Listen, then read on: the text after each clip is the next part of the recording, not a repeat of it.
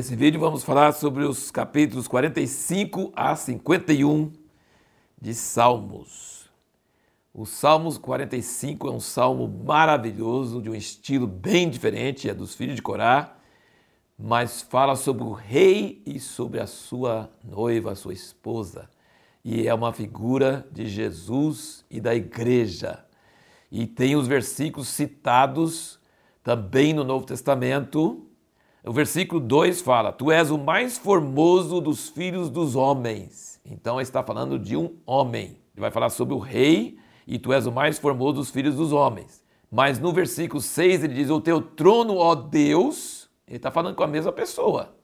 É o mais formoso dos filhos dos homens, mas ele fala: O teu trono, ó Deus, subsiste pelos séculos dos séculos. Cetro de equidade é o cetro do teu reino.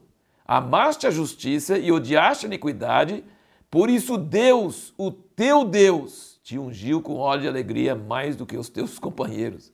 É uma confusão lascada se você não entende que tem o Deus Pai e o Deus Filho, que também foi homem. Então, Deus Pai está ele é o teu Deus, né? Ele fala o teu trono, ó Deus, no versículo 6, Jesus. Subsiste para sempre. E por isso Deus, o teu Deus, que é o Pai, ungiu com óleo de alegria mais do que os seus companheiros. Então aqui nós temos a verdade do Novo Testamento sobre a Trindade, escondida aqui, mas está bem claro. Jesus é homem e é Deus, e Deus não é só o Pai, é também o Filho. Nós temos a, o mistério da encarnação e o mistério da Trindade no Velho Testamento, nos Salmos. Olha que coisa tremenda. Isso responde a nossa pergunta do último vídeo. Quais as verdades poderosas do Novo Testamento podemos encontrar nos Salmos? Nós ainda vamos ver mais uma verdade impressionante também. No mesmo Salmo, falando sobre a igreja, que é a rainha, versículo 10: Ouve, filha, e olha, inclina teus ouvidos, esquece-te do teu povo e da casa de teu pai. Então o rei se afeiçoará à tua formosura. A igreja precisa esquecer dos seus pais, dos seus parentes, da sua cultura ela precisa esquecer, porque senão o rei não vai se afeiçoar à tua formosura. E aí no versículo 16 ele falou: Em lugar de teus pais estarão teus filhos, tu os farás príncipes sobre toda a terra. O que, que significa esse negócio? Esquece da casa de seus pais. Bom, nós temos no Novo Testamento 1,18, de 1 Pedro, ele fala: Sabendo que não foi com coisas corruptíveis, como prata ou ouro, que fosse resgatado a vossa vã maneira de viver, que por tradição recebestes vossos pais Deus quer que a gente abandone a tradição que recebemos dos nossos pais terrenos. Sabe qual é o problema? Tem pessoas que copiam o comportamento do seu pai. Tem pessoas que abominam e reagem contra a atitude do seu pai. Essas duas atitudes são erradas. Nós precisamos nos ligar com o nosso Pai Celestial. Nós precisamos deixar nossas culturas, nosso background, nossa, nosso passado e aí a igreja, tendo a cultura do céu e não a cultura dos seus pais terrenos, vai agradar o rei e vai ter filhos que vão adquirir essa cultura também e vai ser maravilhoso. No capítulo 46, nós temos uma, um salmo curto, mas maravilhoso, mostrando que a cidade de Deus é inabalável. Ele fala que ainda que a terra se mude e que os montes se projetem por meio dos mares e as águas rujam como tsunami, Ainda que os montes se abalem pela sua braveza, a cidade de Deus não será abalada. Nós pertencemos a um reino que não será abalado. E depois ele fala no versículo 6: Bramam nações, reinos se abalam, e levanta sua voz, a terra se derrete. O Senhor dos Exércitos está conosco, Deus de Jacó, nosso refúgio. Vinde e contemplai as obras do Senhor, as desolações que tem feito na terra. Ele faz cessar as guerras até os confins da terra, quebra o arco, corta a lança. Então você percebe que Deus é um refúgio para o seu povo, mas ele é um terror para as nações que são contra ele. E no fim da, da história, as nações todas vão vir contra Jerusalém e vão, fazer, vão, vão ser uma ameaça e Deus vai lutar por Jerusalém contra eles. E isso é nossa segurança, nosso refúgio. Ele é um refúgio para nós e é um terror para os inimigos de Deus.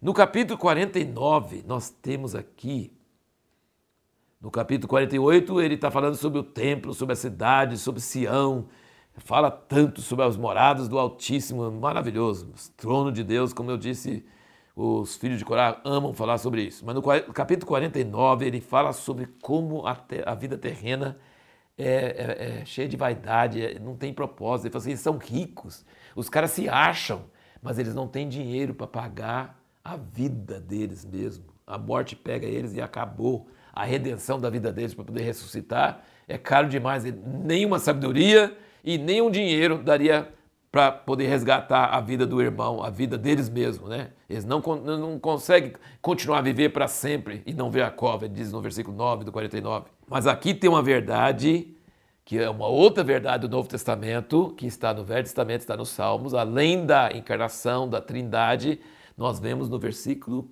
15 mas Deus remirá a minha alma do poder do céu, pois me receberá. Eles estão falando que eles creem que Deus vai remir a alma do céu, do inferno.